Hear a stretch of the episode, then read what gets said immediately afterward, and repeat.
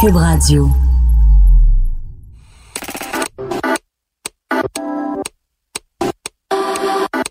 Yo, c'est Saoud. Vous êtes sur On parle d'argent, OPA pour les intimes, le podcast de Porte-Monnaie. Aujourd'hui, on discute des nouvelles pratiques en ressources humaines, le RH 2.0, avec François, mon collègue à Porte-Monnaie qui a fait un reportage sur le sujet. Le travail prend une part importante de nos vies. Des heures sont dédiées au bureau et aux tâches salariées qui font vivre notre société. La job est alors plus que les activités, les fonctions et les mandats qui la caractérisent formellement. Elle devient aussi un lieu de vie où les individus comme le groupe doivent s'épanouir. Ainsi, dans les startups, les PME, les directions tentent d'implanter des conditions de travail qui favorisent le bien-être de leurs employés. Des politiques de vacances aux installations dans les locaux, les solutions sont diverses et changent en fonction des contextes organisationnels et de la culture d'entreprise. À quoi se résume le RH 2.0 Quel coût engendre-t-il? Comment les entreprises tentent-elles d'assurer le bonheur de leurs employés? On en parle dans cet épisode. Je vais commencer avec euh, toi, Frank? Toi, tu as fait un, un, reportage sur justement des startups et des PME à Montréal qui essayent de mettre en place des politiques et des installations pour favoriser les conditions de travail de leurs employés. Avant de te laisser parler de cette expérience-là, je vais juste parler de, du bien-être au travail et son importance même pour la productivité. Il y a des études qui discutent de l'impact du bonheur sur la performance au travail et un article notamment de l'université de Warwick qui dit qu'un employé heureux augmente sa productivité de 12%, tandis qu'un employé malheureux la baisse de 10%. En plus, évidemment, c'est un avantage concurrentiel pour les entreprises sur le marché de l'emploi qui, on le sait, Aujourd'hui, le marché de l'emploi est en pleine pénurie de main-d'œuvre. Et aussi, encore une fois, c'est un atout pour l'entreprise, c'est un outil de rétention des employés. Une fois qu'on a formé quelqu'un qui a appris le pli de l'entreprise, le voir partir constitue souvent un coût. Et donc, il y a des entreprises qui prennent des initiatives, et toi, tu es allé en rencontrer quelques-unes. Exactement. Ben, en fait, dans le premier euh, reportage qu'on a publié, parce qu'en fait, c'est une série de reportages, donc on est allé voir plusieurs types d'entreprises. Donc, dans le premier, eh bien, on est allé voir deux startups qui œuvrent dans le domaine des technologies, soit OCDA et Gsoft. Et les deux ont vraiment adopté des manières de combler, si on veut, les besoins des employés pour les rendre heureux. Mais on est complètement dans deux euh, ligues différentes, si je peux dire ça comme ça, parce que c'est vraiment deux entreprises qui ont des approches différentes et surtout des moyens différents pour euh, implanter ces méthodes-là. Donc, la première, euh, en fait, qu'on présente dans le reportage est OCDA. OCDA, en fait, c'est une petite start-up d'à peu près 20 employés qui est située dans Saint-Henri. C'est une start-up qui de développement web et d'applications. Et quand on rentre chez OCDA, on sent vraiment une grande fraternité entre les employés. Et les méthodes, en fait, qu'ils ont implantées dès leur, la création de l'entreprise il y a quelques années, eh ben, c'était de, faire des activités pour vraiment rassembler les gens ensemble et en fait, qui, apprennent à mieux se connaître. Donc, on parle ici euh, de cours de yoga le midi, des cours de danse, des activités le vendredi euh, comme du curling, euh, du paintball, des affaires comme ça, des voyages un peu partout, justement pour que les employés apprennent à se connaître dans des contextes plus, euh, si on veut, personnels et qui demandent peut-être un peu plus euh, de liberté et de créativité euh, pour eux. Donc, en fait, ça, c'est les méthodes day-to-day que ACDA a décidé de prendre il y a quelques années. Mais ce qui est vraiment particulier avec cette startup-là, c'est que depuis quelques mois, ils ont commencé un projet pilote qui est de faire des semaines de quatre jours payés temps plein aux deux semaines. Donc, comment ça fonctionne? C'est que une semaine sur deux, les employés peuvent prendre une journée de congé. Donc, soit du mardi au jeudi. Ils prennent une journée de congé, puis c'est une journée qu'ils sont complètement hors du bureau et qu'ils peuvent faire n'importe quoi là. Donc, ils peuvent autant prendre un rendez-vous chez le médecin que de faire une activité personnelle. Puis, c'est vraiment pour aller euh, décrocher. Puis, en fait, selon Ivana Markovic, qui est la responsable de la gestion de talent et de culture avec qui on s'est entretenu pour le reportage, hmm. ça peut paraître comme une méthode qui est assez compliquée à gérer parce que des fois, il manque de 3 à 5 employés euh, pendant la semaine à cause que c'est pas tout le monde qui prend des congés en même temps, évidemment, sinon ça poserait problème pour les projets et toutes ces affaires-là. Donc, ça peut sembler compliqué, mais l'effort en vaut vraiment la chandelle pour le bien-être des employés. Nous, on croit beaucoup à l'harmonie entre le travail et la vie. En bout de ligne, ça peut paraître comme des coûts pour l'entreprise ou, ou compliqué à gérer, mais en bout de ligne, c'est apprécié de toutes les parties prenantes euh, qui co- collaborent avec nous. Et donc, pour avoir parlé aussi aux employés, parce qu'on s'est adressé avec des employés de CDA, pour voir justement un peu sentir cette fraternité-là entre eux autres, ben, je peux dire qu'ils ont vraiment l'air de triper sur l'entreprise. Et je pense pas que c'est quelque chose qui est nécessairement fake. On a toujours envie d'en faire plus. Donc moi, je ne vois pas vraiment de démarcation entre le travail et la vie. Je trouve que quand je viens ici, je vis également pleinement ma vie. En fait, c'est que l'entreprise, d'abord, a essayé de créer des moments de relations informelles entre les employés pour qu'il y ait des liens qui se créent, qui aillent au-delà du travail et de l'emploi, finalement. Puis après, ils se sont dit, bon, bah, on va augmenter ça, on va permettre aux employés réellement de s'épanouir en leur donnant plus de temps que le travail. Exactement. Puis, comme on l'a entendu Ivana le dire, eh ben, pour eux, ce qui est vraiment important, c'est l'harmonie entre le travail et la vie personnelle. Donc, l'initiative des quatre jours, c'est vraiment pour ça, mais aussi les initiatives comme euh, justement les vendredis, euh, elle m'a dit que les employés font des présentations sur des choses qu'ils aiment dans la vie pour que les gens apprennent à mieux les connaître, des choses comme ça. Ils font des, ils jouent à des jeux de société. euh, des fois, il y a des gens qui proposent des activités, des choses comme ça. Vraiment, comme une gang d'amis qui se développent dans un milieu de travail ensemble. Tu sais. Ok, puis t'as vraiment senti ce- cet esprit-là amical? Honnêtement, j'ai pas été là très longtemps, mais quand tu rentres là, tu sens vraiment que les gens, c'est comme s'ils étaient dans leur salon. Là. Ils ont l'air bien, euh, juste de la manière qu'ils qu'ils se parlent, euh, qu'ils bougent. euh, tu sais, ils ont l'air vraiment de pas être trop stressés, même si c'est des jobs qui demandent des fois beaucoup de stress puis de pression, là, parce qu'on s'entend qu'ils ils font des sites web pour les grosses compagnies ou ils ont des gros mandats, même si c'est une petite équipe. Mais il y avait vraiment l'air d'être bien puis de triper dans leur environnement de travail. Puis justement, les deux employés avec qui on s'est entretenus pour le reportage, je pense que c'était vraiment sincère. Sais. Gaétan, qu'on voit parler, ben lui, il dit littéralement qu'il voit pas de différence entre le travail et la vie en étant là-bas. Ok. Je pense Wow. que ça en dit quand même long. Et je pense pas nécessairement que qu'il mentait ou qu'il disait ça pour faire bien paraître la compagnie. Là, tu, tu sentais que c'était honnête comme mentalité puis comme vision de la chose. La deuxième entreprise est un peu plus grosse. Ouais, pas mal plus grosse en fait. Euh, G-Soft, euh, on parle quand même d'une entreprise qui est assez connue à Montréal. Là, quand on parle de- culture d'entreprise innovatrice, euh, c'est pas mal l'une des premières qui vient sur les lèvres. Donc, c'est à peu près 200 employés, peut-être un petit peu plus que ça. Dès la création de G-Soft en 2006, les fondateurs voulaient vraiment révolutionner le monde du travail avec cette compagnie-là.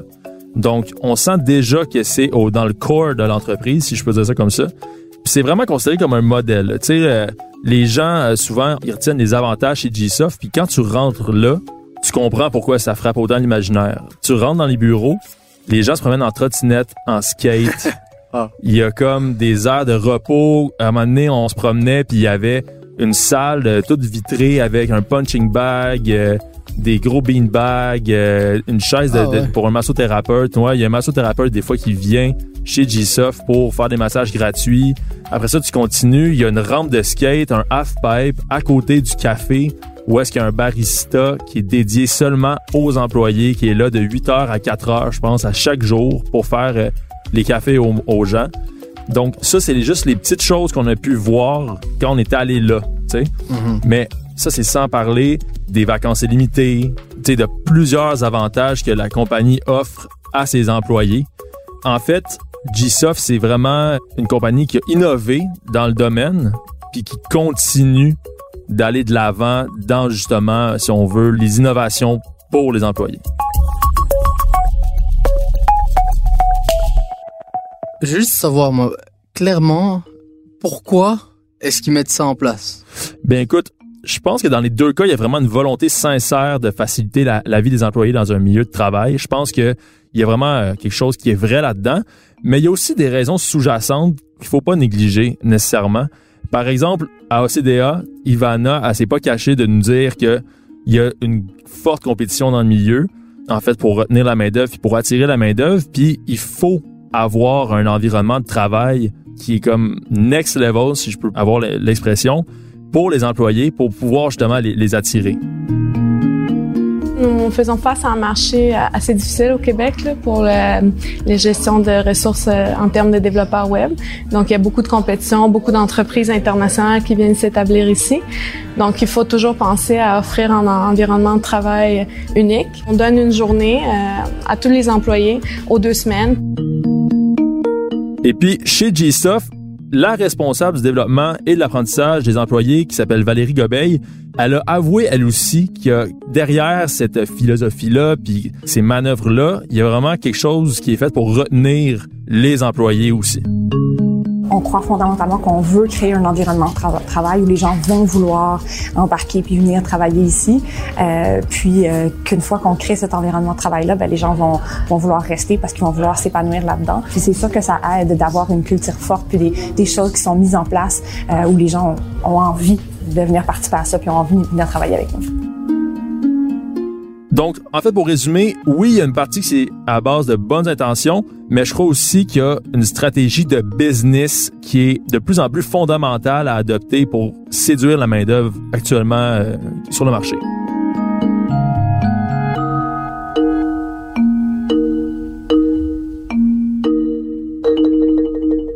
Comme d'habitude, je me fais l'avocat du diable et ce que je vais dire, c'est que il y a quand même des limites à ce type de manœuvre-là. C'est bien beau de mettre en place tout ça, mais on s'entend que, je vais prendre l'exemple des vacances illimitées. Mhm. Les vacances illimitées, ça pose tout le fardeau de la décision des vacances sur l'employé.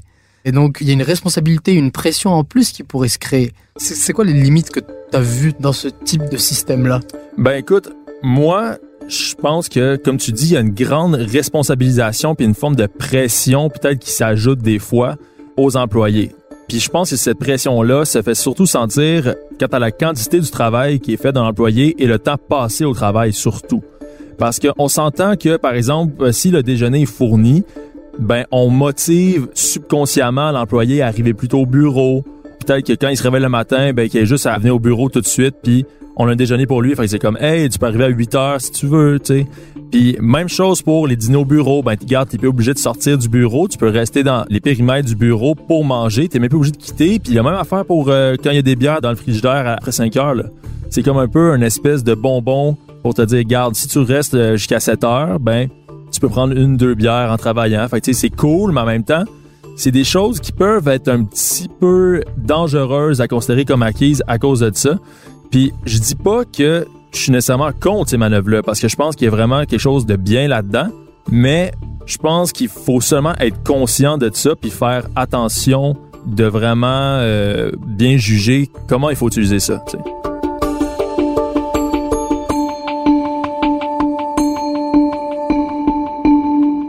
Je pense que tu es allé aussi rencontrer un spécialiste. Lui, ce qu'il dit, c'est que travailler dans un environnement cool, ça suffit pas pour être heureux dans la vie. Mhm. Exact. Ben en fait, c'est comme la clé du bonheur est, jamais simple à trouver. Jacques Forêt a décidé justement, c'est lui le spécialiste, c'est un professeur en ressources humaines et un chercheur de l'UCAM. Puis il a fait plusieurs recherches dans plusieurs pays pour trouver en fait les facteurs nécessaires à l'émancipation et à la meilleure productivité d'un employé. Puis il est ressorti avec trois facteurs euh, principaux. L'être humain a besoin de se sentir compétent, authentique et connecté avec les autres. Malheureusement, c'est pas si simple que ça de rendre un employé heureux et des fois les manœuvres qu'on prend sont peut-être pas nécessairement les bonnes. Ce que je vais voir, c'est beaucoup de gens qui sont friands de nouvelles façons de faire, mais nouveau ne veut pas dire mieux. On va s'imaginer que mettre une table de baby-foot, un sofa, une machine à espresso, ça va créer magiquement un cadre de travail extraordinaire.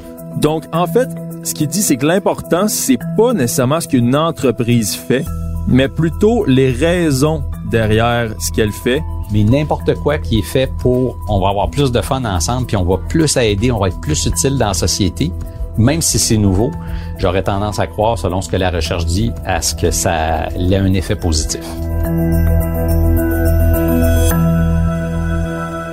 Tu as travaillé aussi sur une autre forme de système Ouais. qui favorise les conditions de travail. Là, on sort des technologies, on sort de Montréal Mhm. et on rentre finalement dans une entreprise de région qui a décidé non seulement de favoriser les conditions de travail de ses employés, Mhm. mais surtout de revoir complètement son modèle organisationnel.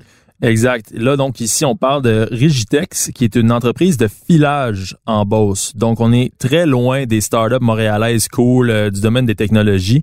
Donc, euh, en fait, pour résumer, il y a sept ans, la PDG, donc la présidente directrice générale, Lisa Fecto, a décidé, en fait, d'abolir la hiérarchie dans son entreprise. Donc, en fait, ce qui est arrivé, c'est que elle organisait souvent des rencontres avec les employés, des réunions pour euh, avoir un peu leur point de vue sur les certaines situations qui se passaient dans l'usine parce qu'elle, elle, pouvait pas avoir une vision d'ensemble tout le temps sur toutes les problématiques ou les enjeux. Et puis elle s'est rendue compte que les employés avaient souvent des propositions et des idées vraiment intéressantes pour développer l'entreprise. Et cette idée-là a germé dans son esprit. Donc, en 2012, elle est à l'action puis elle a décidé de se retirer de la gestion elle-même et d'abolir les postes de gestion dans l'entreprise. Et donc, comment ça fonctionne maintenant? C'est qu'il y a huit comités auxquels les employés peuvent adhérer. Ces huit comités-là se sont formés autour des besoins de l'entreprise. Donc, on peut penser à l'administration, un comité euh, justement de plus événementiel, euh, sécurité au travail, ces choses-là. Et chaque employé peut faire partie de deux comités. Par exemple, nous, qu'on est allés, j'ai rencontré un employé de maintenance qui est aussi sur le comité de sécurité et sur le comité d'animation.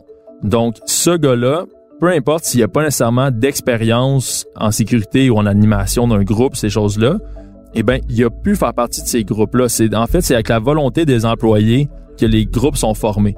Donc, ça peut sembler comme un pari assez risqué de confier les rênes de sa business à ses employés, mais d'après elle, non seulement ça va bien, les employés se sentent bien, se sentent plus attachés à la business, mais la profitabilité serait, et là je la cite, de loin meilleure pour l'entreprise depuis qu'elle a fait ça. Donc on est dans une forme de démocratie organisationnelle finalement. Exactement, c'est un modèle qui s'apparente à l'holacratie là, c'est comme une espèce de système de gestion quand même assez à la mode là dont le professeur justement m'a parlé pendant l'entrevue, c'est un système qui est aplani, c'est une démocratie aplanie qu'on appelle. Donc justement, tout le monde est au même niveau. Il n'y a plus de gestionnaire tant que ça. Il y a des personnes qui prennent en charge les dossiers, qui se chargent des régler, mais on n'appelle plus ça des boss, des gestionnaires. Donc c'est quand même un modèle assez, si on veut, nébuleux et flou pour certaines personnes parce que c'est assez nouveau. Mais bon, c'est le modèle que Rigitex a employé. Et puis, à ce qui paraît, ça va mieux pour tout le monde. Lisa Fecto, qui est maintenant rendue seulement la propriétaire de l'entreprise, a dit qu'elle est beaucoup plus heureuse, que ça lui fait extrêmement plaisir de voir ses employés fleurir comme ça, si je peux dire. Et en plus, ben la profitabilité est bonne, donc tout le monde est heureux euh, là-dedans. Et honnêtement, si je peux mettre mon opinion personnelle, j'ai trouvé ça vraiment rafraîchissant de voir qu'on n'a pas nécessairement besoin de mesures extravagantes pour donner le goût aux gens de rentrer à la job dans le fond, ce que les gens veulent, puis c'est un peu ça qu'elle m'a dit aussi pendant l'entrevue, c'est qu'ils veulent juste être écoutés, appréciés à leur juste valeur, peu importe la forme sous laquelle ça se présente. Merci François. Ça va prendre plaisir. Merci à Bastien Gagnon La France à la réalisation et à Philippe Seguin au montage. C'était On parle d'argent, une production Cube Radio. À la prochaine.